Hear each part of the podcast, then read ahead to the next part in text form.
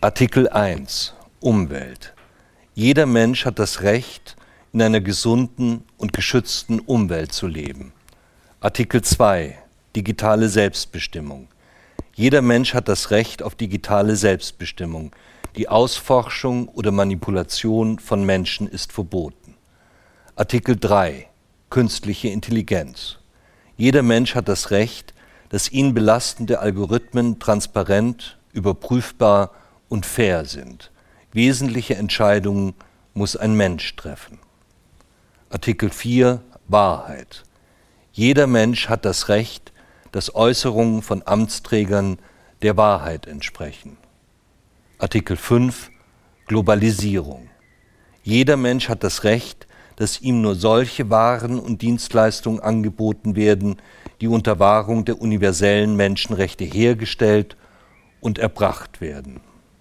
Artikel 6 Grundrechtsklage Jeder Mensch kann wegen systematischer Verletzungen dieser Charta Grundrechtsklage vor den europäischen Gerichten erheben.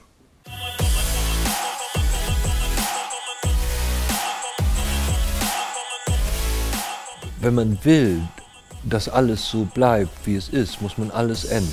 Ja? Und, ähm, und das ist, glaube ich, ganz klug. Also man, man, wir müssen wirklich diese Dinge einfangen, damit wir so weiterleben können, wie wir bisher gelebt haben, in die letzten 75 Jahre. Und nie war das Leben auf diesem Kontinent besser als in diesen 75 Jahren.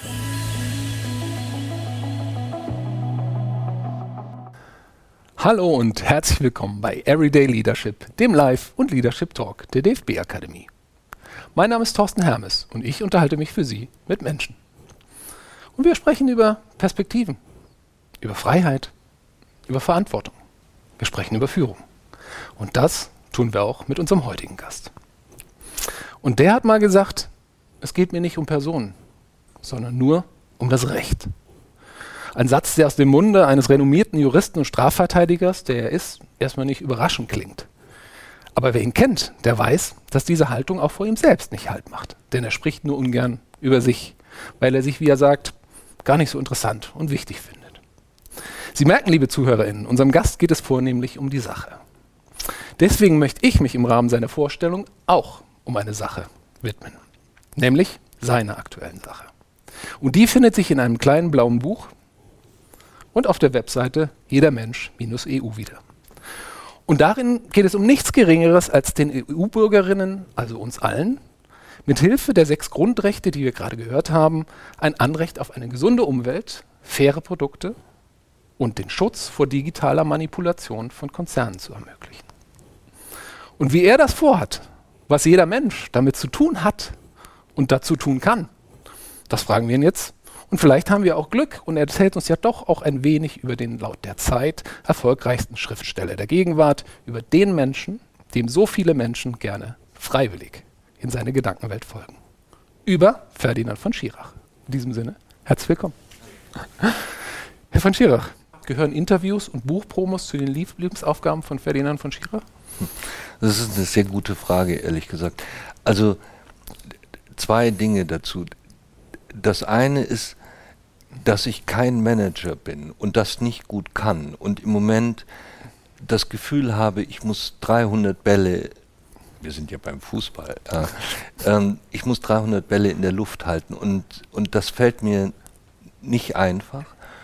Ähm, und es ist auch für, für jemanden wie mich vollkommen ungewöhnlich, weil man sonst ein oder zwei Interviews gibt, wenn man ein Buch vorstellt und dann vielleicht in eine Talkshow geht.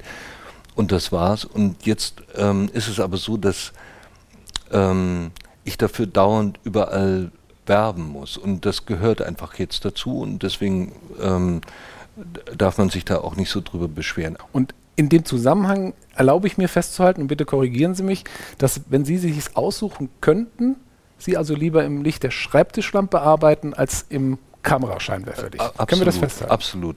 Also ähm, das Schreiben ist etwas ganz Intimes. Da, da, sind Sie sozusagen ganz lange mit Ihren Geschichten und Ihren Figuren alleine, wenn Sie nicht den dummen Fehler machen, das vorher irgendjemanden zu schicken und um seine Meinung zu fragen. Also sie schreiben für sich und mhm.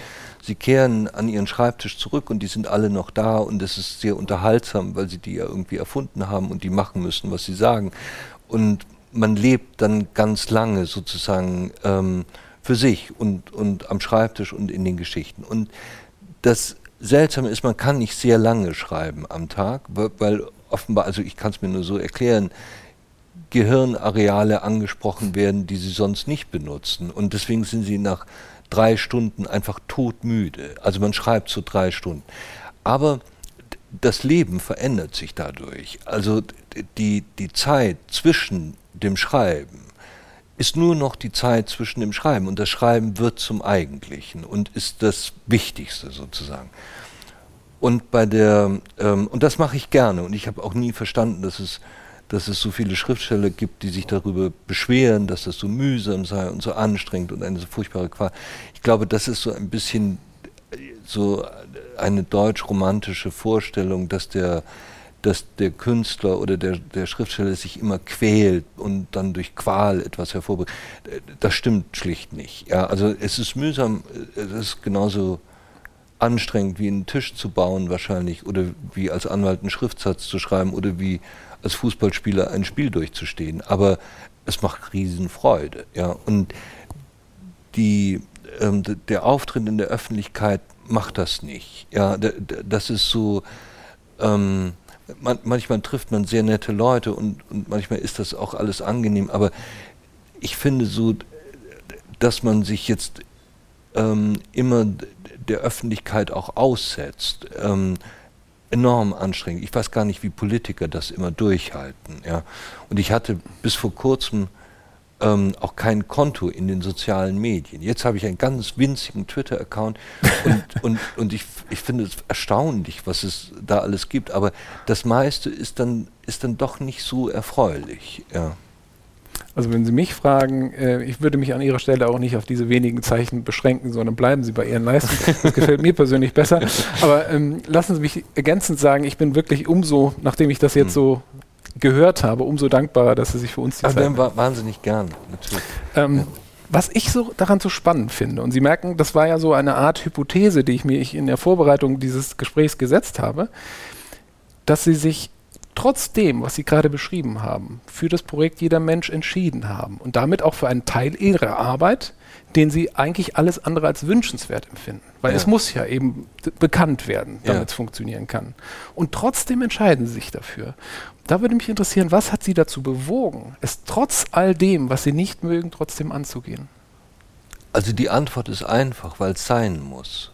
Ja, also ähm, sehen Sie, wir haben ja im Moment eine Situation, in, dem, in der die Demokratien in einer Krise sind. Äh, die, es gibt so viele Leute, die behaupten, dass es ähm, dass autoritäre Systeme es besser machen würden, dass es China besser machen würde oder Russland besser machen würde. Und ähm, nicht nur die Europäische Union, sondern auch die einzelnen Länder sind in solchen Krisen. Und tatsächlich ist es aber so, dass ähm, die Demokratien die menschenfreundlichsten Staatsformen sind und, und wir immer gut gelebt haben in Demokratien und immer schlecht gelebt haben in autoritären Systemen. Und das wird sich nicht ändern. Und deswegen muss man die schützen und muss für sie eintreten und muss, ähm, ja, muss um sie kämpfen, wenn sie ähm, das so wollen.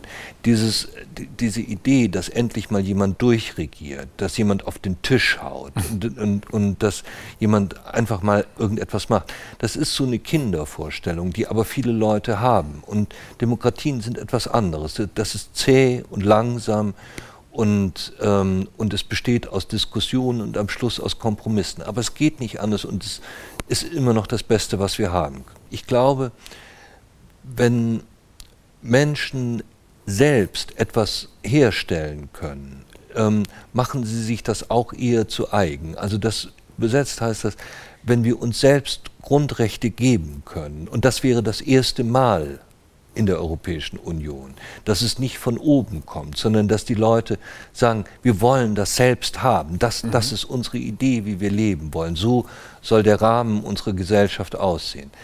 Ähm, dann machen sie, und, und das wird Wirklichkeit, dann wird die Europäische Union etwas, was die Menschen sich zu eigen machen. Und, und dann wird sie ähm, sozusagen mit Leben gefüllt. Bisher war die Europäische Union immer ein Verbund von Staaten und Institutionen und uns deshalb auch ein bisschen fremd. Jetzt müssen wir das ändern und wir müssen die Europäische Union zu einer Union der Bürgerinnen und Bürger machen. Dann kann es funktionieren. Das heißt, nur für die, vielleicht die ZuhörerInnen, die zum ersten Mal jetzt von jeder Mensch hören, das klingt so ein bisschen nach Revolution auch. Ist es das oder ähm, was meinen Sie, wenn Sie sagen, die BürgerInnen sollen selbst entscheiden? Also Sie haben recht, es, das hat ein antiautoritäres Element, weil es ja etwas, ähm, etwas ist, was sich, was von den, von den Bürgerinnen und Bürgern zunächst ausgeht.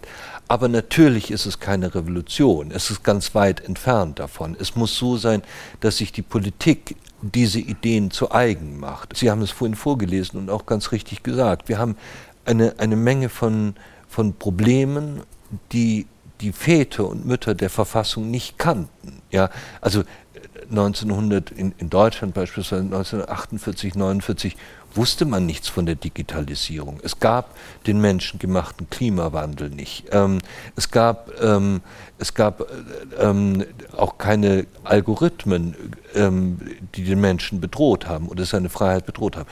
Das kannte man alles nicht. Und um diese Fragen muss der Rahmen erweitert werden, und zwar europaweit. Mhm. Ich hatte gerade zwei Gedanken, die ich ganz spannend fand. Also zum einen. Sie äh, finden Ihre eigenen Gedanken spannend, das ist interessant. Ja, ich bin manchmal selbst von mir überrascht, muss ich gestehen. Aber das hängt natürlich auch von dem Inspirator ab, also dass ja. das passieren kann. Nee, ähm, zum einen, was Sie geschrieben haben, dass die BürgerInnen beteiligt werden, weil, ja. und da musste ich an das denken, was Sie vorher gesagt haben, äh, wenn Sie ein Buch schreiben, ist man ja auch stolz auf das Ergebnis. Und dieses Gefühl stelle ich mir gerade vor, wenn ich als Bürger beteiligt bin an so einer Verfassung, fühlt sich das für mich auch anders an. Das war Punkt eins. Und Punkt zwei, weil Sie das netterweise mit der Revolution ja auch gerade nochmal beschrieben haben, es klingt für mich eher als ein gemeinsam, dass man sagt, PolitikerInnen, die am Ende entscheiden, aber auf dem Konvent, den Sie angesprochen haben, bringt man Vorschläge ein und am Ende hat eine Person oder ein Gremium zu entscheiden und zu sagen, so machen wir es. Genau, ja. Okay. Was muss denn vorher jetzt eigentlich noch passieren, damit dieser Konvent überhaupt stattfinden kann? Ähm, das steht tatsächlich im Gesetz, ja, also in, in, in den Verträgen der Europäischen Union. Mhm. Es muss jetzt zunächst so sein, dass alle ihre Zuhörer für diese Grundrechte stimmen. Also es muss Sie können gerne mal auch hier in die Kamera alle sprechen, diese ja? Grundrechte äh, müssen sozusagen von den Bürgern gewollt werden. Und die Webseite heißt www.jeder-mensch.eu. EU ist wichtig, nicht de. Und diese, diese Idee geht jetzt in alle europäischen Länder. Mhm. Ähm, ähm, und in diesen europäischen Ländern kann auch über die Webseite, die es dann in den jeweiligen Sprachen gibt, darüber abgestimmt werden. Wenn diese Stimmenzahl stark genug ist, dann wird sich automatisch die Politik das zu eigen machen. Mhm. Das erleben wir oder haben wir schon erlebt in Deutschland, auch auf ähm, ähm, der Ebene der Union, aber es muss in den anderen Ländern auch passieren. Also es ist ein bisschen formell, mhm. aber das muss auch formell sein, damit es eben gerade keine Revolution ist. Verstanden. Also ich halte fest, erstmal der erste und nächste Schritt wäre jetzt erstmal das viele Menschen ihr Angebot annehmen und sagen, ich können Sie in die Kamera sagen, ja. Herr von Schirach hat auf die Webseite jeder-mensch.eu hingewiesen. Insofern, liebe ZuhörerInnen, entscheiden Sie selbst, ja. ob Sie sich das anschauen wollen und ob Sie vielleicht da sogar mitwirken wollen. Von Ihnen ja. zurück Herr, zu Herrn von Schirach. Ja. Denn ähm, was ich jetzt gerade für mich raushöre, ist, dass Sie sich, ich bin noch mal ganz am Anfang, gegen Ihre, ich sag mal, persönliche Präferenz nicht so viele Interviews vielleicht zu geben, entschieden haben für ein höheres Ziel, das dem Wir zugutekommt. Das klingt für mich jetzt erstmal toll. Jetzt könnte ich mir aber vorstellen, dass solch eine Entscheidung von Ihnen vielleicht auch erstmal reifen muss. Und deswegen die Frage auch nochmal an Sie. Wie bändigen Sie bei dieser oder auch bei vergleichbaren Entscheidungen, wo Sie vom Impuls her sagen, die Präferenz meines Ichs würde vielleicht in eine andere Richtung gehen, was ich tun möchte, und nähern sich dann doch dem höheren Wir? Wie läuft sowas ab bei Ihnen? Also das, das kann ich Ihnen sagen. Ähm, ich habe vor zwei Jahren ein kleines Buch mit Alexander Kluge gemacht. Ähm, das hieß trotzdem, das haben wir zu Beginn der Pandemie gemacht, aus einem Chat heraus, also einem Videochat, den wir zusammen gemacht haben. Und, und da war die Frage, was entsteht eigentlich aus einer solchen Krise? Und wir wissen aus der Geschichte, aus Krisen können zwei Dinge entstehen, etwas Strahlendes oder etwas Schreckliches. Und, und die, ich, ich sagte, also in, in diesem Büchlein, das Strahlende wäre eigentlich, ähm, dass wir in Europa ein, ein neues Bewusstsein bekommen für diese Europäische Union und dass wir dort ähm, ähm, einen Verfassungskonvent einsetzen können. Das war sozusagen die allererste Idee und sagte ein paar diese Grundrechte äh, noch in einer anderen Form, aber, aber so ähnlich, wie sie dann später dastand. Und dann wurde ich eingeladen, ähm, am 1.7 äh, letzten Jahres übernahm Deutschland die äh, Ratspräsidentschaft. Das geht immer sechs Monate mhm. und die übernahmen die. Und das war auf dem Pariser Platz und da waren lauter so ganz großkopferte Politiker, die alle sehr schlau waren und, und zu ähm, ähm, Sonntagsreden hielten. Und ich war so, glaube ich, ein bisschen als Hofnarr eingeladen, weil ich ja keine politische Funktion hatte. Und da sagte ich das nochmal in, in, in, einem Interview, ähm, dass das eine gute Idee wäre, wenn wir so einen Grundrechtskonvent hätten. Und ähm, ich lese nicht so häufig meine E-Mails, aber ich bin an dem äh, Tag dann abends nach Hause gekommen und dann war mein gesamtes Postfach voll von Leuten, die sagten, ähm, ich bin bei dem Projekt dabei. Es gab bloß kein Projekt. Ja, und, und das war sozusagen der Anfang. Und dann habe ich mich einfach mal hingesetzt und habe überlegt, was Verfassungen sind, wie die funktionieren, wohin es führen kann und habe dann versucht, das so, so knapp wie möglich und so, so einfach wie möglich aufzuschreiben. Jetzt gehe ich mal davon aus, äh, wechseln mal kurz den, den, Gedanken, dass ein Großteil unserer ZuschauerInnen ihr Stück Terror äh, gesehen oder gelesen haben. Äh, für die wenigen, die es noch nicht gesehen haben, unbedingt nachholen. Das lohnt sich meiner Meinung nach. Aber mal ganz kurz. Ähm, in einer fiktiven Erzählung beschreiben sie, wie ein Terrorist ein Passagierflugzeug mit 164 Menschen an Bord auf dem Flug von Berlin nach München mh, kapert, entführt.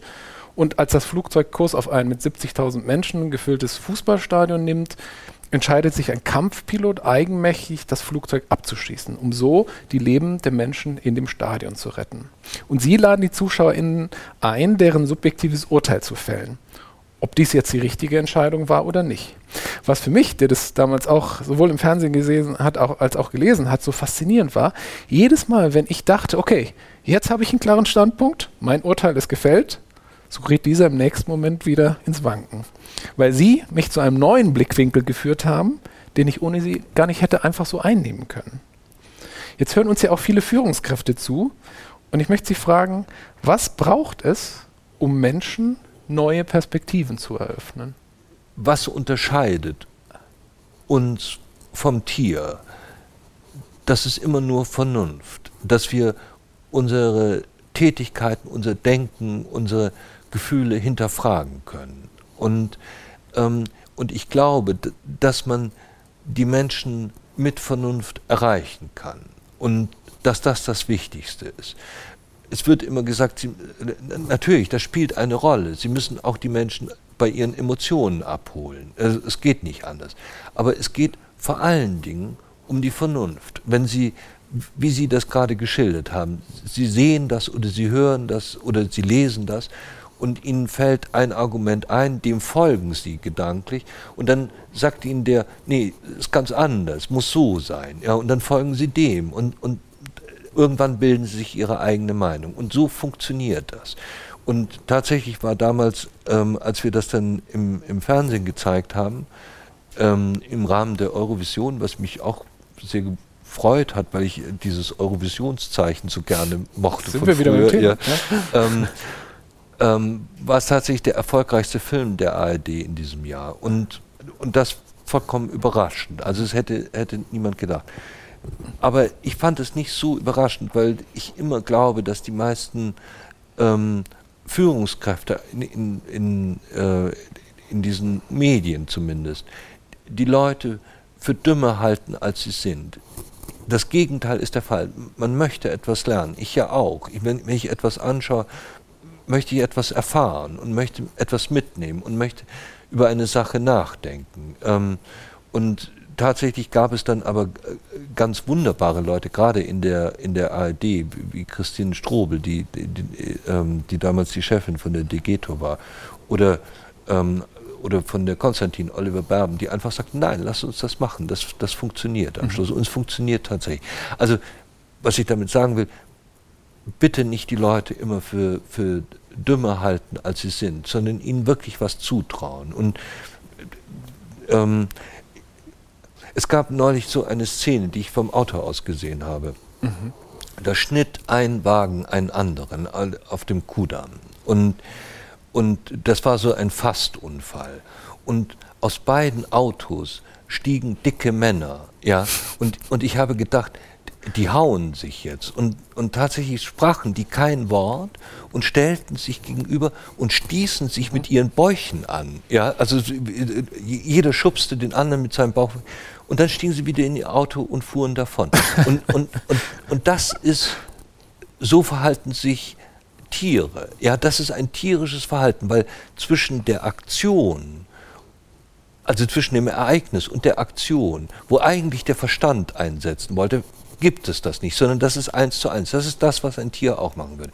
Aber wir sind Menschen und wir können nachdenken und das sollten wir tun und, und die Leute auch dazu anregen. Danke für die Geschichte. Ich habe mir hab jetzt gerade eben gedacht, wie schön ich das fände, wenn der Mann, dessen, ich weiß gar nicht, wie viele Urs sind, aber Ur, Ur, Ur, Ur, Urgroßvater damals die amerikanische Unabhängigkeitserklärung mit unterschrieben hat und dessen Lieblingswort immer die Eurovision war damals beim Fernsehen, die Grundrechte der, von Europa mit, also finde ich toll. Also hat was für mich. Ähm, aber ich komme zurück zu, zu dem, was ich von Ihnen wissen möchte. Jetzt ist die Fähigkeit, die Sie ja gerade schön beschrieben haben, von uns Menschen Perspektiven einnehmen zu können und das auch zu erlernen ähm, oder auch anderen zu schenken, ist ja schon mal super. Aber am Ende geht es ja dann auch darum, dass wir aus diesem Spektrum an Möglichkeiten auch unser richtig finden. Und da würde mich wirklich mal, ich erlaube mir Sie so zu benennen, wie findet ein Meister des Perspektivwechsels, der Sie für mich sind, eigentlich Ihr persönliches richtig im Alltag oder auch als Strafverteidiger, wo Sie natürlich auch verschiedene Perspektiven einnehmen, wie gehen Sie an sowas ran? Wie finden Sie Ihr richtig? Ich, ich will es Ihnen mal ganz knapp schildern, und weil das für viele Sachen zutrifft. Vielleicht kommen wir dann noch zu einem anderen Beispiel. Mhm. Ähm, es gibt, ähm, wenn wir in der Aufklärung sind, ähm, was davor war, ist, ist jetzt für diese Entscheidung nicht so wichtig. Aber da gibt es zwei große Denkrichtungen und für die müssen Sie sich irgendwann in Ihrem Leben entscheiden. Die eine Denkrichtung ist Utilitarismus. Mhm. Und der Utilitarismus sagt ganz einfach gesagt, es geht, eine Sache ist gut, wenn sie das Wohl der meisten befördert. Und es gibt die andere Denkrichtung, das ist Kant, äh, der sozusagen, wenn man das auf dieselbe Ebene nimmt, ähm, über die Würde des Menschen redet. Mhm. Zwischen diesen beiden äh, Richtungen müssen sich irgendwann entscheiden. Und beide Entscheidungen sind einigermaßen richtig. Das, das liegt jetzt sozusagen an Ihnen persönlich, was, was Sie ähm, wenn Sie alle Argumente gehört haben, für vernünftig halten. Also ich, ich gebe Ihnen ein Beispiel. Mhm. Ähm, wir haben ähm, diese, dieses Flugzeug und den Piloten, der das abschießt. Der Pilot sagt, es ist besser, 164 Menschen zu töten und damit die 50.000 in dem Stadium zu retten. Das ist Utilitarismus. Sie, sie opfern eine kleine Gruppe von Menschen, um eine viel größere Gruppe zu retten. Das wird in unendlich vielen Beispielen angewandt. Ja.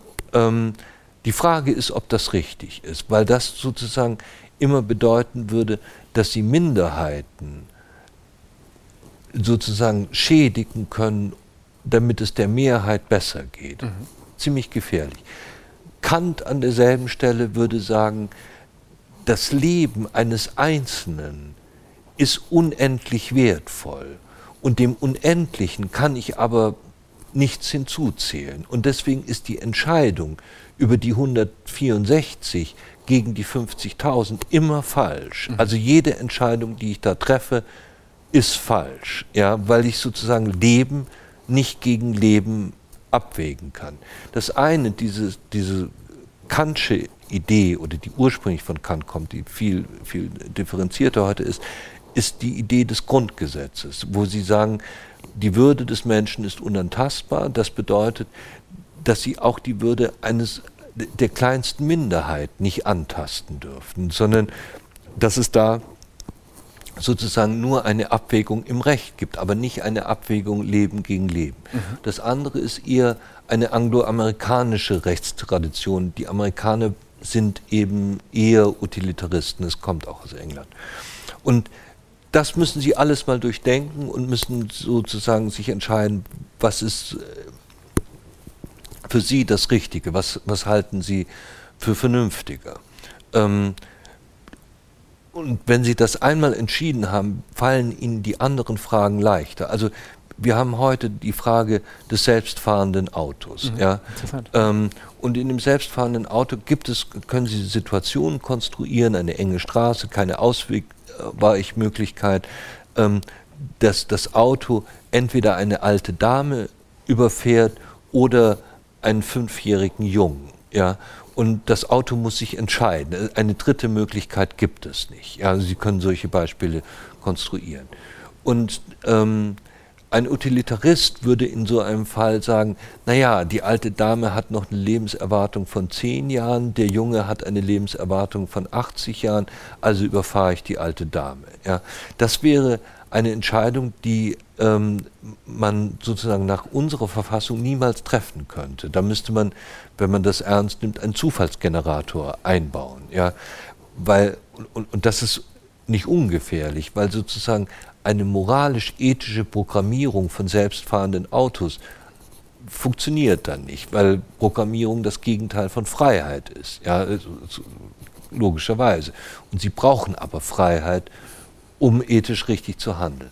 Und, und jetzt ist, ähm, was haben die Amerikaner gemacht? Das ist dann auch sehr lustig gewesen. Die haben ähm, 100 solcher Schaubilder erstellt und haben die ins Internet gestellt und haben die Leute weltweit abstimmen lassen, wer überfahren werden soll.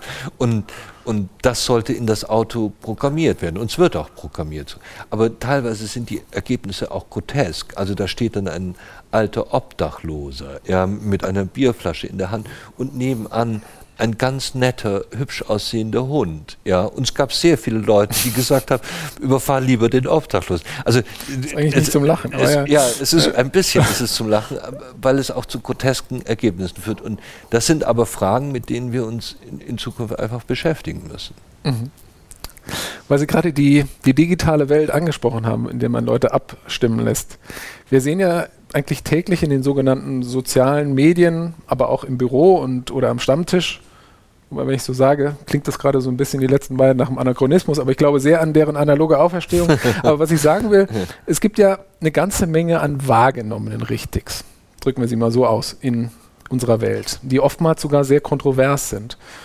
Und ich frage mich gerade, was ist aus Ihrer Erfahrung nötig, damit aus diesen vielen Perspektiven den vielen Ichs ein gemeinschaftliches Wir werden kann. Dass man den friedlichen Dissens aushält, das ist das Wesentliche. Also, dass Sie eine Meinung über ähm, den, den Affen im Zoo da drüben haben und ich eine ganz andere Meinung, ist doch egal. Ja, das spielt keine große Rolle. Wir können beide mit dieser Meinung leben. Ja, mhm. dass Sie der Meinung sind, wir müssen nichts für den, äh, für den Klimaschutz tun und ich der Meinung bin, wir müssen ganz viel damit tun, spielt keine Rolle, weil wir beide keine Politiker sind. Aber wir drücken das dann in unseren Wahlen aus. Und es gibt verschiedene Parteien, die verschiedene Ziele dort vertreten.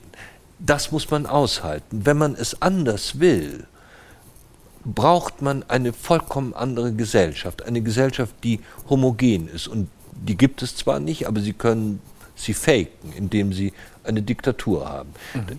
Das will ja keiner. Also ich glaube, dass, die, dass Ihre Fragestellung falsch ist. Es geht nicht darum, dass wir alle Meinungen unter, unter einen ähm, zusammenbringen oder, oder derselben Meinung sind, sondern den Dissens aushalten. Das spielt, ist nicht schlimm, dass wir unterschiedlicher Meinung sind. Stell sich mal vor, wir würden alle derselben Meinung sein. Wahnsinnig langweilig. Ja, ich komme nur deswegen, ich habe mir so ein bisschen gedacht, weil dieser respektvolle Diskurs, nennen wir ihn mal so, auf, äh, in, der, in, der, in der Wahrnehmung von vielen ja doch momentan so ein bisschen abhanden kommt. Da haben Sie recht. Da, das ist das Gefährliche sogar. Also, in, dann hatte ich Sie, Entschuldigung, vielleicht falsch verstanden. Das ist super gefährlich. Mhm. Das haben wir ähm, beispielsweise in Amerika gesehen, wohin das führt. Ähm, in dem Moment, wo wir den anderen nicht mehr als ähm, Gegner in einer Diskussion betrachten, sondern als Feind, der vernichtet werden muss, ja, ist ein Zusammenleben überhaupt nicht mehr möglich. Dann spaltet es die Gesellschaft und dann sind wir am Schluss ganz schnell in einer, in einer Situation, ähm, wo es sehr schwer wird, noch etwas zu retten. Wir müssen schon die, die äh, Kultur, ich hasse dieses Wort, aber wir, müssen schon ähm, es schaffen, dass wir einander noch zuhören und dass wir zwar sagen, der Mann sagt Blödsinn, ich will das ähm, so nicht glauben oder das ähm, ist falsch oder so etwas, aber wir müssen dann ähm, ihn nicht kaputt machen wollen. Ja? Und, und wenn das auseinanderdriftet, dann driftet die ganze Gesellschaft auseinander und dann haben wir, dann haben wir ein echtes Problem. Mhm fällt gerade dieses wunderbare Wort Ambiguitätstoleranz ein, das in dem ja. Kontext nicht, ein, nicht nur ein schwieriges Mit Wort einem Satz eine schwierige, äh, klar, ja. Ähm, muss man gerade überlegen, wie. Nein, so kompliziert dieses Wort ist, so richtig ist es. Ja. Es, muss so sein. Mhm. Wir müssen uns tolerieren. Wir müssen die Meinung des anderen tolerieren. Wir müssen sie nicht annehmen, aber wir, wir, wir müssen sehen, das ist auch eine Meinung und ich muss den anderen nicht vernichten, weil er diese Meinung hat. Ich würde gerne gleich mal auf Artikel 2 gehen, aber bevor wir da hinkommen, geben Sie uns doch vielleicht mal noch aus Ihrer Perspektive, Sie haben ja auch einen klaren Standpunkt zu vielen Themen. Wie gelingt Ihnen das? Weil das ist ja schnell gesagt im Sinne von, wenn da, aber wenn du dann wirklich jemand gegenüber hast, der wirklich kontrovers zu, zu deiner Haltung steht, dann zu sagen, ich akzeptiere das so und ich hasse dich nicht, aber let's agree to disagree. Wie kann das gelingen, wenn man jetzt mal auf sich selbst schaut? Wie machen Sie das? Die Philosophie, die mir am meisten sagt, ähm, ist der Stoizismus. Weil es auf der einen Seite einen Sklaven gab, eben diesen, diesen ja, Hauptprotagonisten ähm, ähm, der Stoa. Und gleichzeitig gab es, oder kurze Zeit später, gab es einen Kaiser, Marc Aurel, der ebenfalls Stoiker war man sieht einfach die Brandbreite, ja, von einem Sklaven bis zu einem Kaiser. Beide Bücher, Epiktet, Handbuch der Moral und äh, Marc Aurel Selbstbetrachtung für ihre Hörer, lesen Sie das. Macht ihnen absolut große Freude.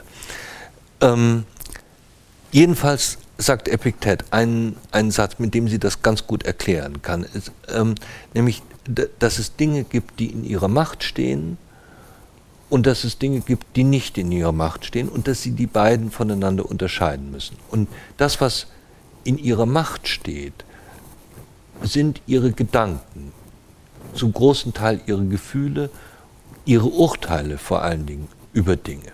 Und das, was nicht in ihrer Macht steht, ist fast alles andere. Ja, also ihr Ruhm in der Öffentlichkeit, ähm, ihr Körper, ob der funktioniert oder nicht, können sie nur ganz wenig beeinflussen. Ähm, aber auch die ganze Politik, was können Sie da machen? Ähm, ob es einen Klimawandel gibt oder nicht, bleibt Ihnen nur ganz begrenzt etwas ähm, möglich dazu zu tun. Und wenn Sie das einmal begriffen haben, diese Unterscheidung, dann fällt es Ihnen auch nicht schwer, eine andere Meinung zu hören. Sie hören diese Meinung und das, was Sie über diese Meinung denken, ist ganz alleine Ihre Sache. Also, wenn Sie jetzt zu mir sagen, Sie sind ein Idiot, ja, dann muss oder berührt das mich nicht, weil das ja, das ist ihre Vorstellung, dass ich ein Idiot bin. Nur wenn ich selbst dann sage, ah, okay, der hat zu mir gesagt, ich bin ein Idiot, jetzt mache ich mir dadurch das Leben zur Hölle. Das ist natürlich sehr dumm. Das machen nur sie selbst. Ja. Also mit anderen Worten, man kann die Meinung eines anderen Menschen sehr gut hören. Es ist ja auch oft wahnsinnig interessant. Sie haben es vorhin selber gesagt. Es ist so, macht doch viel mehr Spaß, andere Leute zu hören, die vollkommen anderer Meinung sind. Ich mag das ganz gerne. Ich war kurz vor dem Lockdown, äh, war ich in Oxford und habe dazu einen, einen Vortrag gehalten. Ich, ich, mag Oxford wahnsinnig gerne. Es ist unglaublich schön dort. Und, und auch so, eigentlich auch ehrlich gesagt sehr, sehr lustig, weil die, also so eine ganze Stadt, wo alle studieren und sie auf der, ähm, auf der Straße drei Nobelpreisträgern begegnen, das ist wirklich eine tolle Atmosphäre. Und ich saß dort in einem Café, ein ganz berühmtes Café, wo der Utilitarismus sozusagen erfunden Ach. worden ist. Und neben mir ähm, saß jemand, der so grauslich aussah und äh, wo man gedacht hätte, nee, mit dem möchte ich mich jetzt wirklich nicht unterhalten und der auch so, so ziemlich wirr erschien. Und ich habe mich dann trotzdem mit ihm unterhalten und das war wahnsinnig interessant. Das war so, also ich schätze mal, der kommende Nobelpreisträger für Chemie der auch wirklich laute, vollkommen wirre Ideen hat. Aber es hat irrsinnigen Spaß gemacht. Ja. Und, und wenn Sie aber das umdrehen und Sie, und Sie urteilen sofort über den und sagen, äh, der hat ein grün-weiß-gelb-rot kariertes Hemd an und eine seltsame Mütze und der plappert vor sich hin und er sieht, ist nicht ordentlich rasiert, ja, dann wird Ihre Welt sehr arm ja, und sehr klein und Sie beschäftigen sich nur noch ähm, am Grunde genommen mit sich selbst und allem, was ihnen ähnelt. Und das macht keinen Spaß. Wow. Jetzt ist es natürlich für den Moderator eine Herausforderung von den Römern zur Digitalisierung und Artikel 2 zu kommen, aber ich mache das mal auf die harte Tour und lese den Artikel vielleicht noch mal kurz vor. Und der heißt, jeder hat das Recht auf digitale Selbstbestimmung. Die Ausforschung oder Manipulation von Menschen ist verboten. Das ist jetzt wirklich ein, ein, harter Bruch, aber ich möchte trotzdem den Punkt, weil der mir eben gerade kam, einbringen. Apple hat ja gerade einen interessanten Vorstoß gewagt, uns Menschen einen Teil dieser Selbstbestimmung zurückzugeben.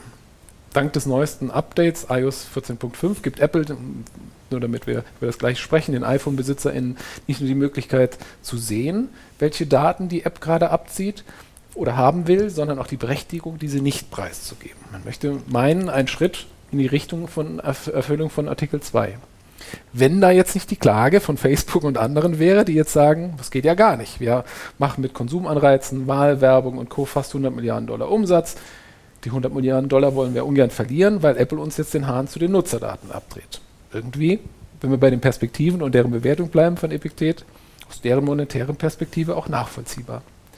Die Frage, die ich Ihnen gerne stellen würde, ist, welche Rolle kann, sollte oder gar muss der Gesetzgeber, der Staat, wenn Unternehmen oder Menschen äh, einnehmen, wenn Menschen oder Unternehmensinteressen an der Stelle kollidieren.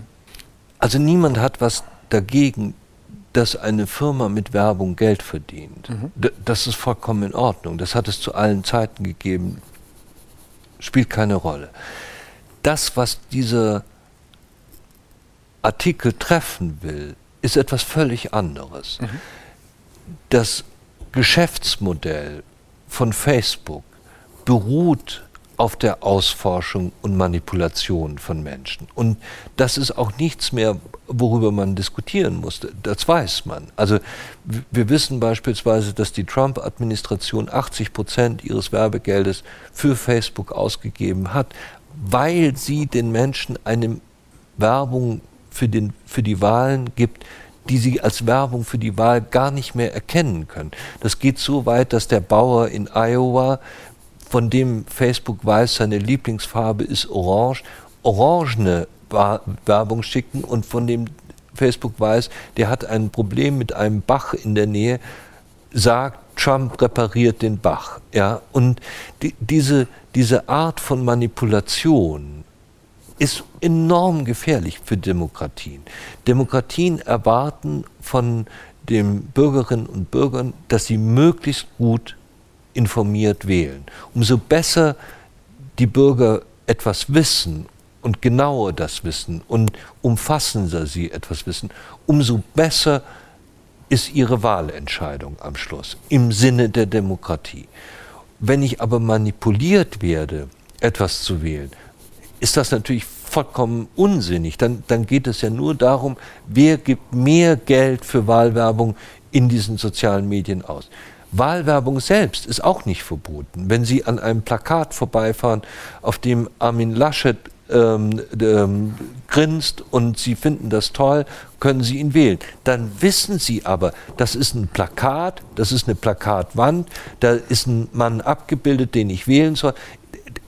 Ganz klassisch, wie wenn Sie ein Waschmittel kaufen oder eine Unterhose oder eine, ein Füllfederhalter kauft man heute, glaube ich, nicht mehr. Aber egal was, ja, Sie sehen das auf einer Plakatwand und Sie entscheiden sich dafür. Mhm. Das, das Ausforschen und Manipulieren ist etwas völlig anderes. Das hat etwas, was Sie eben nicht erkennen können, was im Verborgenen passiert und wo Sie eine, eine Entscheidung anderer ausgeliefert sind und der folgen. Das ist das Manipulieren. Das Ausforschen ist noch viel schlimmer. Wir haben in, ähm, oder nicht wir, sondern es, es gibt diese, diese ähm, Sache, die in Australien 2017 passiert ist, von der wir genau wissen, was da passiert ist. Da hat ähm, Facebook Millionen von Jugendlichen ausgeforscht, und zwar nach ihren momentanen Gemütszuständen. Durch die Verknüpfung von Datenpunkten kommt man eben darauf, der ist jetzt gerade traurig, der, der, der hat sein Selbstbewusstsein verloren, ähm, der ist ganz freudig erregt und, und so weiter. Und, und konnte das erstellen, wie diese Jugendlichen sich gerade in dem Moment fühlen um ihnen dann ein Aufputschmittel oder einen Baseballschläger oder ein was weiß ich was zu verkaufen. Und die ähm, und das ist durch Zufall rausgekommen. Ein, ein, Papier wurde der größten australischen Zeitung zugespielt, wo das drin stand, auf 23 Seiten, was Facebook gemacht hat. Und dann ähm, hatte die australische Regierung Facebook gesagt, ähm, was soll das? Was ist da passiert? Und, und nicht die Regierung, sondern die Zeitung. Und Facebook hat gesagt, ja, wir werden das untersuchen und so weiter und kam nach einiger Zeit mit der Meldung zurück, das sei gar nicht für Werbezwecke gemacht worden. Mein Gott, was ist das für eine Idee? Ja, es bedeutet zunächst einmal, dass man es machen kann und dass Facebook das weiß. Und die haben 2,5 Milliarden User. Ja? Also etwas Mächtigeres hat es in der ganzen Geschichte der Menschheit nicht gegeben. Und dagegen richtet sich dieses Grundrecht, dass man einfach sagt, wir können die Demokratien und die Art und Weise, wie wir leben und wie wir leben wollen, nicht schützen, wenn die Menschen äh, ausgeforscht und manipuliert werden. Das ist die Idee. Wenn Sie mich jetzt fragen, das war Ihre Frage, ähm, was kann der Staat oder was muss der Staat tun? Ein bisschen ist das so wie der wilde Westen. Ja? Als, als der wilde Westen, von dem wir die ganzen Cowboy-Filme äh, kennen. Hoch auf äh, Bonanza, lange ist es her. Bonanza zum Beispiel, ja, und, und, und, James Stewart und, und, Gregory Peck und alle diese Leute. Ähm, der Wilde Westen war übrigens eine viel kürzere Zeit, als man denkt, das waren so 60 Jahre ungefähr, in dem an den Rändern der Vereinigten Staaten ähm, Gesetzlosigkeit herrschte. Dann kam jedes Jahr ein bisschen weiter, kamen die Marshalls und so weiter und das Gesetz hielt Einzug und der Wilde Westen wurde immer kleiner, bis es ihn dann plötzlich nicht mehr gab, weil alles vom Recht durchdrungen war. Und das Internet ist ein bisschen so. Ja, das ist ein bisschen der Wilde Westen. Und, und das Recht muss das Internet und die sozialen Medien und so weiter so weit durchdringen, dass sie unserer übrigen Welt entsprechen und dass dieselben Regeln gehen. Wir haben ja deswegen die digitale Selbstbestimmung. Wir haben ja eine Selbstbestimmung des Menschen in unserer analogen Welt. Und diese Selbstbestimmung muss es auch in unserer digitalen Welt geben. Das ist damit gemeint. Ich habe gelesen, dass ein Bild von sterbenden Mitmenschen bei uns Menschen dazu geführt hat, dass wir unser Verhalten anpassen und sagen, okay, wir müssen vielleicht ein bisschen vorsichtiger sein. Die abstrakten Worte, weil sie eben auch, wenn ihr nicht solidarisch seid, dann äh, sterben Menschen und so weiter, hingegen helfen weniger. Ja. Wie würden Sie einem EU-Bürger oder einer EU-Bürgerin, die sagt, digitale Selbstbestimmung, ich, ich habe doch nichts zu verbergen, empfehlen, doch mal darüber nachzudenken, ohne, und lassen mich das vielleicht noch ergänzen, so abstrakte oder potenzielle Bedrohungen wie, ja, da könnte ja ein Datenmissbrauch passieren oder es könnte ja passieren, das anzuführen. Wie würden Sie diesen Menschen sagen, Mensch, denk doch vielleicht mal drüber nach? Wenn Sie äh, ähm, ein Nacktfoto von sich Ihre Freundin schicken, dann möchten Sie auch, dass nur Ihre Freundin das sieht und nicht noch 48 Mitarbeiter bei Google überlegen, ob das okay ist. Ja? Also ich glaube, dass die, dass die dass, der, dass die Idee der Privatsphäre und die Idee, nicht ausgeforscht zu werden, bei den Menschen müssen sie keine großen neuen Erklärungen finden. Und wenn sie neue Erklärungen finden wollen, müssen sie einfach das einmal eingeben ins Internet. Und dann haben sie hunderte und tausende von Erklärungen, was da alles passiert. Das sind ja, hm. das ist ja nichts, was man erfindet, irgendeine abstrakte Gefahr, sondern sie ist ganz real und wir sehen sie. Es gab mal, ich glaube, das war in den 90ern eine Sendung äh, mit, ich glaube, Werner Schulze-Erdl hieß der Moderator. der hat immer gesagt, wir haben 100 Leute gefragt. Ja, und ja, wenn toll. ich jetzt heute ja. 100, jetzt 100 Leute fragen würde, fändest du es gut, wenn du Nacktfotos verschickst und die jemand irgendwo sieht? Ja. Würden wahrscheinlich viele sagen, nö, finde ich nicht gut. Ja, klar, ja. Wenn wir die gleichen 100 fragen, hast du äh, vielleicht in, nehmen wir mal, vielleicht Singles oder keine Ahnung, wer die Zielgruppe ist, hast du das denn in den letzten Monat gemacht? Nein, noch nie würden, ja gut, die würden es nicht zugeben, aber ich glaube, die Zahl wäre einfach größer. Ja. Deswegen, ja, ich überlege gerade, ob tatsächlich so der, das Knowing, ich spreche gerne von dem Knowing-Doing-Gap. Auf der einen Seite zu sagen, ja. ja. ich nehme diese Bedrohung wahr, aber verhalte ich mich deswegen anders? Oder würde sogar nee. jeder Mensch unterschreiben? Vielleicht. Also. Zwei, zwei unterschiedliche Dinge, mhm. ähm, glaube ich, sind das. Ähm, ja, ich weiß, dass es diese Bedrohung gibt ich verhalte mich aber trotzdem nicht anders und ich drücke trotzdem jedes Mal den Button ähm, alle Cookies akzeptieren, was nichts anderes ist. Keiner liest sich jemals irgendwelche AGBs durch. Ich finde es auch übrigens toll. Ich würde ja, wenn ich, wenn ich da Jurist bei Google wäre, ich würde lauter Quatsch reinschreiben in diese AGBs, was eh keiner liest. Ja, und, und äh, okay, also wir klicken das alle.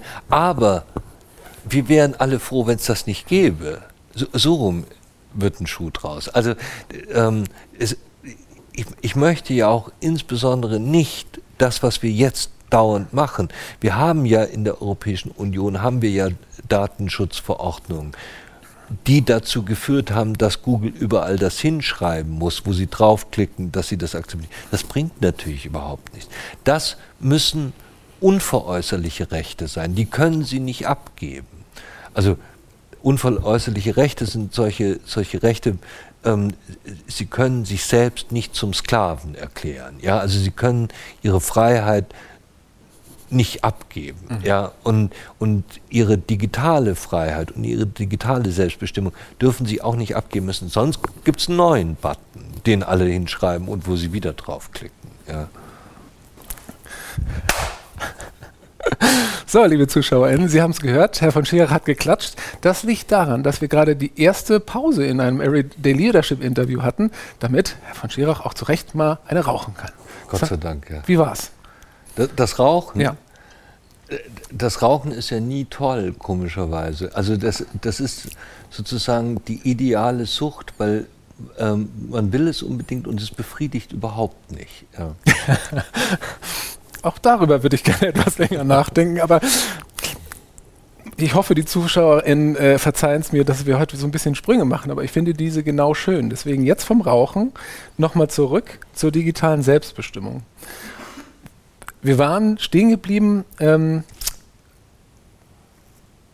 bei den zwei Duellanten, die im Wilden Westen gegenüberstehen. Auf der einen Seite eine Firma, die nachvollziehbare Interessen aus Unternehmenssicht hat, auf der anderen Seite vielleicht die Grundrechte der BürgerInnen.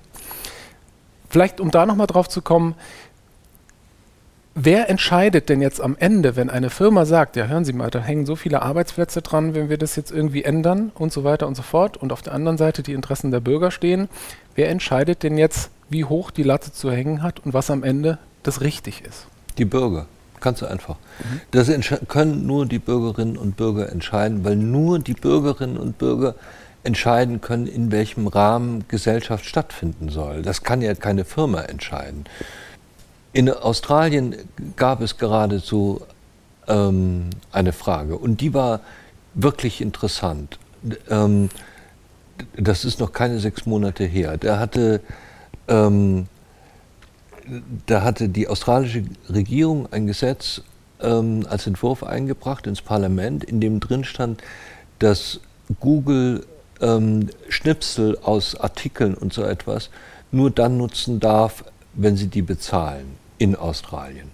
Und Google drohte daraufhin dem, ähm, der australischen Regierung, wenn ihr das macht, müssen wir die Google-Funktion im ganzen Land abschalten. Und, äh, also die Suchfunktion. Und daraufhin sagte der australische Premier, lassen Sie mich eines klarstellen, in Australien entscheiden die Bürger, was gemacht werden darf und was nicht. Und niemand anderes. Und das ist genau die richtige Haltung. Es können nur die Bürgerinnen und Bürger entscheiden, weil es ja unser Leben ist. Es ist unsere Gesellschaft, es ist unsere Welt und nicht die Welt von Facebook. Und wenn Facebook dann dadurch Arbeitsplätze verlieren sollte oder wenn sie, wenn sie äh, Geld verlieren sollten, dann ist es mir offen gesagt vollkommen wurscht, ob das so ist. Ähm, erstens kann man Geschäftsmodelle entwickeln, die nicht auf Ausforschung und Manipulation beruhen. Und das ist nicht so schwer. Und dass deren Gesellschaftsmodelle da, oder deren Geschäftsmodelle darauf beruhen, das, das sage ja nicht nur ich, das sagt selbst so jemand, der auch kein Chorknabe ist, wie, wie Tim Cook, also der Chef von CEO von Apple. Ja. Das, das geht schlicht und ergreifend nicht. Und da muss man sich eben was anderes überlegen. Ich glaube nicht, dass soziale Medien verschwinden werden. Die haben ja, das wäre ja auch dumm, so etwas zu sagen. Es ist wie immer, dass sie auch sehr viel Positives haben. Man muss nicht das Kind im Bade ausschütten, sondern man muss das, was positiv ist, behalten und das, was nicht positiv ist, eben abschalten. Das ist nicht so schwierig. Und wir bekommen das hin, ich bin mir ganz sicher. Aber um Ihre Frage zu beantworten, das können nur wir entscheiden. Mhm. Jetzt, ich habe gerade so das Bedürfnis, auch mal eine Lanze zu brechen für die Unternehmen. Jetzt kenne ich tatsächlich aus eigener Erfahrung sehr nah auch die, die Unternehmen und kann auch am Ende sind die Unternehmen ja auch wieder Menschen. Ähm, und ich glaube. Das ist ein ziemlich gewagter Satz, dass Unternehmen Menschen sind. Aber. Ähm, Wieso? Naja, also in Unternehmen arbeiten Menschen. Mhm. Aber wenn ein Unternehmen, oh, ähm, wenn ein Unternehmen sich darauf ausrichtet, ähm, um es nochmal zu sagen, andere Menschen zu manipulieren, ist es kein gutes Unternehmen. Und, und Sie müssen bei mir überhaupt keine Lanze für Unternehmen brechen. Ich habe im Vorfeld von, von diesem Büchlein mit sehr vielen großen Familienunternehmen gesprochen. Und die haben sich, manche nach irgendwie ein paar Tagen, aber manche auch ganz schnell dahinter gestellt und haben gesagt, das ist richtig, das zu machen. Mhm. Ja, ähm, wenn jemand Waschmaschinen produziert, muss er nicht Menschen ausforschen und manipulieren. Wenn jemand Schokolade macht, dann kann er alle die Grundrechte, die wir dort genannt haben, prima einhalten. Es gibt, es gibt Schokoladenfirmen, die das heute tun. Rittersport beispielsweise. Die haben ähm, ja eigene Kakaofelder und behandeln die Leute, die den Kakao ernten, absolut fair und in Ordnung und produzieren eine, wie ich finde, hervorragende Schokolade, ohne dass man irgendetwas daran aussetzen kann. Und selbst Autozulieferer produzieren heute auch in China ähm, Teile von Autos oder ganze Autos unter Wahrung der Menschenrechte. Das geht alles. Was man oder was diese Grundrechte treffen sollen, das sind wirklich die schwarzen Schafe mhm. und nicht ein, ein normales, ordentlich arbeitendes Unternehmen. Es, ich, ich finde es toll, wenn Unternehmen Geld verdienen. Das kommt ja allen zugute. Die meisten von uns arbeiten in irgendwelchen Unternehmen. Aber, ähm, aber wir müssen eben doch ein bisschen unterscheiden zwischen Unternehmen, die, vernünftige Dinge machen, wo es auch Sachen gibt, die schiefgehen, das wie überall, äh, und Unternehmen, deren Ausrichtung schon vollkommen falsch ist. Mhm. Ich muss gerade an eine Netflix-Dokumentation The Social Dilemma denken, mhm. die ich kürzlich gesehen habe, wo ein ehemaliger Google-Mitarbeiter berichtet, dass es seine Aufgabe im Prinzip war, Menschen noch mehr, ich benutze das Wort einfach mal, an die Devices zu ketten. Ne? Ja. Dass man irgendwie sich Dinge überlegt, wie man Belohnungssysteme nutzen kann, damit wir eben noch mehr mit diesen Geräten arbeiten. Dessen Chef oder Chefin wird wahrscheinlich gesagt haben, wenn du dir da was richtig Gutes einfällt, da kriegst du von mir noch einen Bonus. Ja darüber, das geht so weiter. Was ich sagen will, ist, dass diese Menschen, die in diesen Unternehmen arbeiten, ja nicht per se jetzt irgendwie Schlechtes im Schilde führen, aber eben Anreizsystemen ausgesetzt sind, die das tut. Und deswegen wäre die Frage an Sie, ähm, und vielleicht eher weniger an den Juristen, sondern eher an den Perspektivmeister. Was könnte aus Ihrer Sicht eine Perspektive, ein Anreiz für diese großen Unternehmen sein, sich trotzdem gemäß Artikel 2 zu verhalten, ohne das große Geld zu verlieren? Also was könnten die Ihren MitarbeiterInnen sagen? Äh, also vielleicht noch mal einen Schritt zurück, Gerne. wenn ich darf. Google hat ja lange Zeit ähm, diesen Spruch, ich weiß nicht, ob Sie den heute noch haben, don't be evil, ähm, in, der, in, der, Unternehmenskultur. Mhm. Auch merkwürdig, wenn Sie den nicht mehr haben, oder? Muss man auch mal noch ein bisschen drüber nachdenken. Aber Google macht ja ganz tolle Sachen. Da, da, gibt es überhaupt nichts auszusetzen. Ich habe zum Beispiel von Sascha Lobo gelernt, ähm, wenn ich es richtig verstanden habe, muss ich sagen, dass ähm, Google Maps nicht so funktioniert mit, mit Ausforschung und Manipulation, sondern das funktioniert einfach auf einem anderen Geschäftsmodell. Da haben Sie, wenn Sie jetzt ähm, ein Hotel betreiben oder ein Restaurant oder eine Tankstelle, bezahlen Sie Google dafür, dass die auf, auf den Maps erscheint und sie darauf hingewiesen werden, wenn sie diese Straße entlangfahren. Das ist doch vollkommen in Ordnung. Da habe ich nichts dagegen. Ja. Und ich bin auch ganz sicher, dass man für die sozialen Medien ähnliche ähm, Systeme findet oder ähnliche Geschäftsmodelle findet, die nicht auf dieser Negativität beruhen. Ähm, und noch um etwas Drittes zu sagen. Ähm, Sie haben völlig recht. In Social Dilemma wird gezeigt, dass ich fand es so wahnsinnig rührend, dass, dass ein Junge, der ein Mädchen ansprechen will, dass die nebeneinander sitzen und ähm, beide schauen aber nur auf ihr Handy und sprechen nicht miteinander, obwohl das die, die eigentliche Sache wäre. Das will ich überhaupt nicht angreifen. Das, das ist keine Frage von Grundrechten. Ja? Das ist eine Frage, dass es nicht besonders klug ist, ähm, sich so zu verhalten und, und dass, es, ähm, dass es Unsinn ist, seinen ganzen Tag auf, auf ein Handy zu schauen oder auf, eine, äh, auf einen Bildschirm, natürlich. Aber das ist nichts, was die Grundrechte regeln sollen. Die, bei den Grundrechten geht es wirklich nur um das Äußerste, ja, um den äußeren Rahmen, der so ge gebaut werden muss, dass er die Art und Weise, wie wir leben, nicht gefährdet. Ja. Ähm, ähm, eines meiner Lieblingsbücher ist ähm, Der Leopard von Tomasi di Lampedusa. Und da steht ein wunderbarer Satz drin, ähm, ähm den der alte, alte Fürst von äh, Lampedusa sagt. Ähm, wenn man will, dass alles so bleibt, wie es ist, muss man alles ändern. Ja?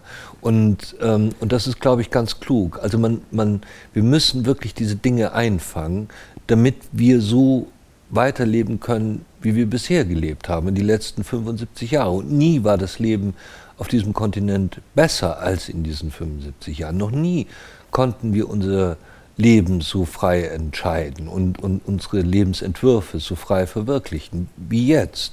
Aber wir sind ein bisschen an einer Schwelle angekommen und wir müssen aufpassen, dass wir das nicht zerstören. Und darum geht es im Wesentlichen bei diesen Grundrechten ich denke gerade, wenn ich jetzt Führungskraft bin und diesem Gespräch folge und sage, nehmen wir mal an, Führungskraft bei einem der Unternehmen, die wir eben genannt haben.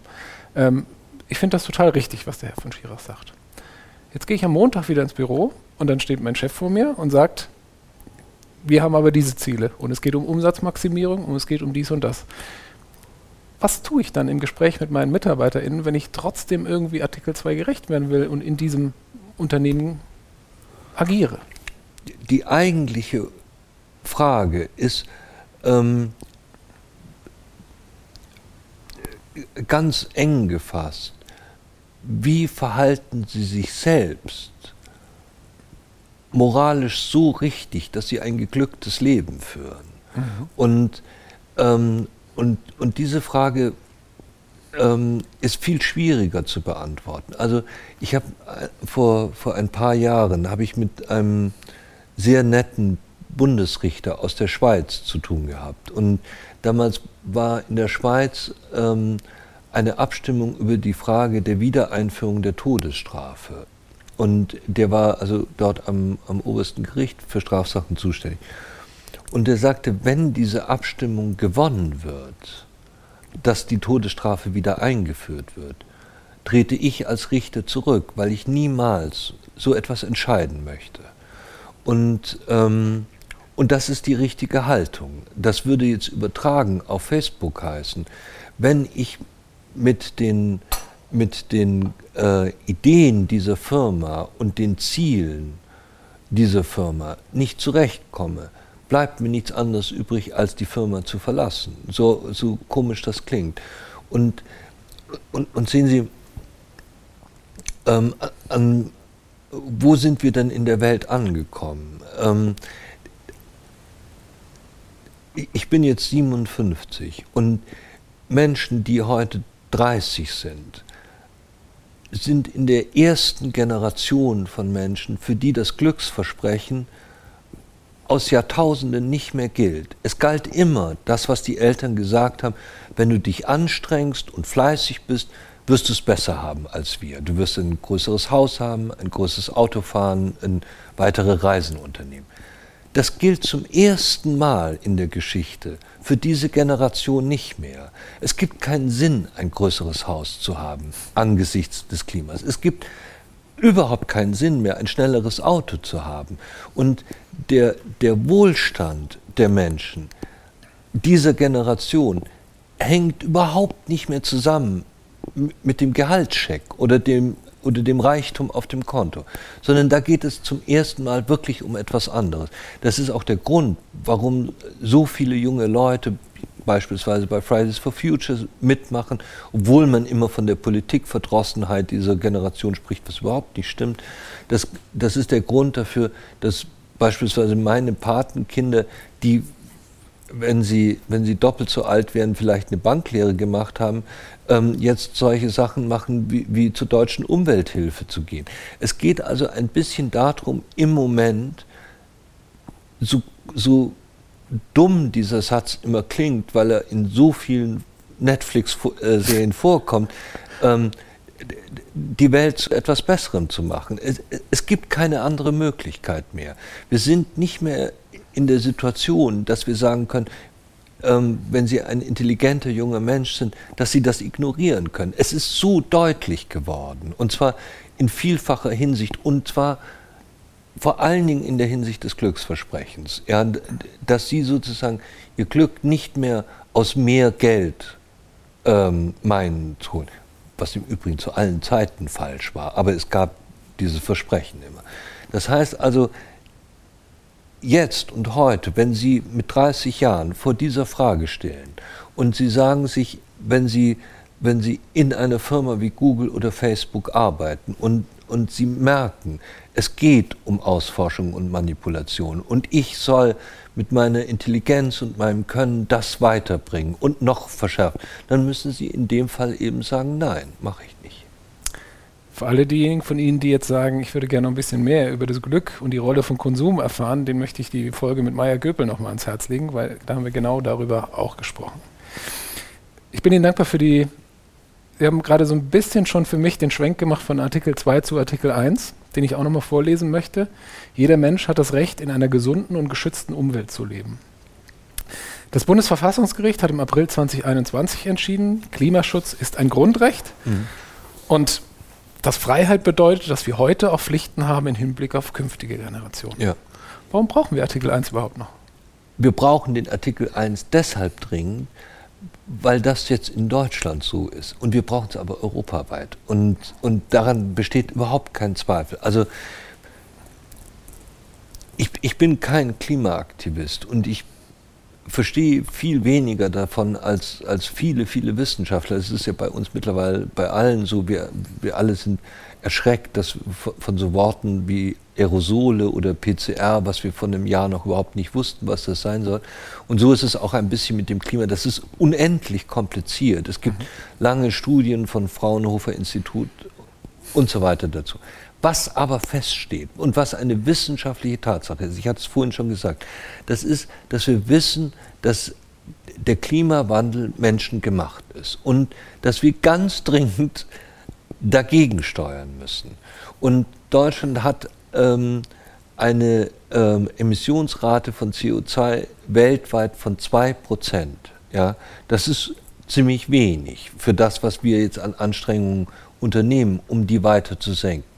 Aber wenn wir das alleine machen, das ist das Beispiel, was ich vorhin gesagt habe, das reicht nicht. Wir müssen das in ganz Europa machen und eigentlich müssen wir es auf der ganzen Welt machen. Nur kann ich nicht für die ganze Welt Grundrechte mir ausdenken, sondern zunächst einmal für Europa. Und wenn wir dieses Klagerecht haben, dann sehen Sie eben, was dort rauskommt, nämlich solche Entscheidungen wie das Bundesverfassungsgericht. Da geht es ja um etwas ganz Primitives. Ja, da wird ja einfach gesagt, wir haben eine Zeitspanne zehn Jahre und ähm, wir entscheiden jetzt über die ersten fünf Jahre. Und da tun wir relativ wenig. Und dann haben in den letzten fünf Jahren die Leute ein ziemliches Problem, weil sie alles aufholen müssten, was wir eigentlich über zehn Jahre strecken wollen. Das ist die Idee von diesem Urteil. Und, und das Problem dabei ist, finde ich übrigens immer noch, das sind die Ziele, die jetzt festgelegt werden. Die werden alle festgelegt zu Zeiten, wo keiner dieser Politiker, die jetzt das festlegen, mehr im Amt ist. Also ich würde mir wünschen, Ziele in fünf Jahren, ja, wo man sagen kann, nein, was haben Sie jetzt gemacht in diesen fünf Jahren? Wie, ähm, wo, sind, wo stehen wir jetzt? Aber Ziele, die in 20 oder 25 äh, reicht mir ehrlich gesagt immer noch nicht ganz. Aber wir brauchen tatsächlich dieses, dieses äh, Klagerecht und es gibt, glaube ich, für niemanden, der noch bei Verstand ist, irgendeinen Sinn zu sagen, ich möchte nicht in einer gesunden und einer geschützten Umwelt leben.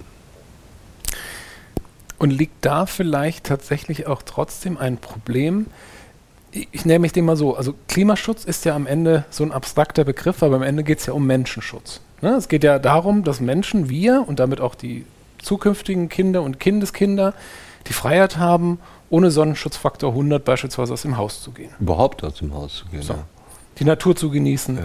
Eigentlich eine Selbstverständlichkeit, genau. wo man eigentlich sagen würde, na, dann sollten doch eigentlich alle mitmachen. Woran liegt es aus Ihrer Sicht, dass man uns Menschen doch irgendwie noch vom leicht gesagt, ja, Klimaschutz, wichtiges Thema, hin zum, okay, ich nehme auch persönlich Einschnitte, die mir vielleicht wehtun. Denken wir nochmal an den Anfang, wo man selbst sagen würde, tut mir jetzt weh, aber im Sinne eines höheren Ziels nehme ich das ins Kauf. Warum muss man uns dahin führen als Menschen? Für eine Selbstverständlichkeit. Ja, schauen Sie mal, unsere Eltern, die wussten noch nicht mal, kannten noch nicht mal das Wort Klimaschutz. Ähm, als ich 18 war, ähm, ging es darum, welches Auto hat den größten Motor und ist am schnellsten und nach Möglichkeit auch am lautesten oder sonst irgendetwas. Es gab kein Bewusstsein und dieses Bewusstsein durchdringt ja erst jetzt die Gesellschaft. Übrigens, das, das ist übrigens, wenn Sie mit, mit Politikern reden, ähm, tatsächlich auch ein Verdienst von Fridays for Future, dass die das so ähm, dringend gemacht haben, dass man sich damit beschäftigen musste. Und Sie sehen auch, ähm, das ist nicht nur der Konsument, wie Sie oder ich, der, der jetzt davon überrascht wird, sondern die Politiker genauso. Ja? Also einen Tag nach dem Urteil haben alle Politiker gesagt, oh, Gott sei Dank gibt es dieses Urteil, jetzt können wir, was für ein Unsinn, sie hätten ja die ganze Zeit gekonnt. Ja? Und es geht so Schritt für Schritt, immer alle diese Dinge. Und bei dem Klimaschutz ist es natürlich so, wenn etwas so abstrakt und weit weg ist und wir jetzt langsam merken, okay, die Sommer sind zu heiß, ja, irgendwas stimmt da nicht mehr und, und wir sehen, dass wir nicht mehr so toll Skifahren können, weil es immer weniger Schnee gibt und so weiter, dann merkt man es. Aber ganz lange hat man es ja nicht gemerkt. Mhm. Ich habe übrigens Bilder gesehen, nur um da mal so eine andere Sache zu sagen, wie wenig abstrakt das ist. Das waren Bauern, in Reisbauern in Bangladesch. Und das war zweimal das Foto, ein Foto am gleichen Ort. Eines vor drei Jahren, da, da stand so drei, vier Bauern standen auf dem Feld und haben diesen Reis geerntet. Wir wissen, wie so ein Reisfeld aussieht, ganz malerisch. Mhm. Und, und dann ein, äh, ein Foto von vor zwei Monaten, wo die bis zum Hals im Wasser standen. Wasser. Es, es, war das, derselbe Ort, es war alles überschwemmt. Ja. Also es ist nicht mehr abstrakt, sondern es ist ganz konkret und ganz greifbar. Wir sind ja interessanterweise häufig beim Auto und Klimaschutz ist ja deutlich mehr, aber weil Sie es gerade angesprochen haben, ich finde, das, das Schöne am Klimaschutz ist ja erstmal, dass es keine Einschränkung der Grundrechte braucht, sondern manchmal tatsächlich nur ein bisschen mehr Gelassenheit von uns. Und ich spreche da aus eigener Erfahrung. Also ich habe kürzlich noch mit nochmal Meier Göppe, schöne Grüße, darüber geplaudert, ähm, dass meine Entscheidung für ein kleines klimafreundliches Auto, und ich bin gerne früher ein großes gefahren, bei mir lediglich etwas mehr Coolness gegenüber dem Auto des Nachbarns gebraucht hat. Ne, dass man einfach damit, und ganz im Ernst, wenn man es für sich selbst schafft, einen künstlich geweckten Konsumbedarf, und da sind wir eigentlich wieder bei Artikel 2, zu widerstehen und so etwas für unsere Kinder und deren Kinder zu tun, dann ist das ein richtig gutes Gefühl. Genau. Ja. Nee, Sie haben völlig recht. Also, um jetzt mal Werbung zu machen, ähm, ich fahre ein Elektrosmart. Und der Elektrosmart ist an der Ampel so schnell, dass sie jeden Porsche versehen. Und dann macht das natürlich wahnsinnig Spaß. Sie, sie, fahren dann vor den Porsche auf einer einspurigen und dann fahren sie ganz langsam und sie sehen, wie der hinter ihnen hochkocht. Ja, also ein, ein großes Vergnügen. Ja, und, ähm, und in, in, insofern. Ähm, man, man muss da, es stimmt, wie Sie das sagen, man muss da so ein bisschen gelassener werden. Und diese Art von Statussymbolen bedeuten wirklich für niemanden mehr irgendetwas. Ja, also ähm, als ich Kind war, war es eine große Sache, wenn jemand einen Mercedes 500 hatte, dann blieb man staunend stehen, weil man ja auch sein Auto 25 Jahre gefahren hat. Ja, heute fährt man ein Auto zwei oder drei Jahre, dann ist die, die Leasingzeit abgelaufen. Und und jeder kann alles kaufen, ja, weil sie es eben leasen können. Also was spielt das für eine Rolle, was sie für ein Auto fahren? Und da muss man sozusagen ein, ein bisschen loslassen von seiner eigenen Erfahrung und von, von dem, was man gelernt hat oder meint gelernt zu haben und, und, und kapieren, wie viel falsch war.